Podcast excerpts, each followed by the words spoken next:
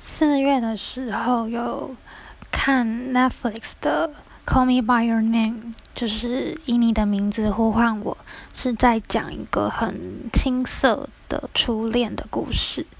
嗯我觉得其实不是一定要同志才会懂这当就是你看完这个电影你不是只有同志才会懂当中的那一种美好就我很推荐大家去看。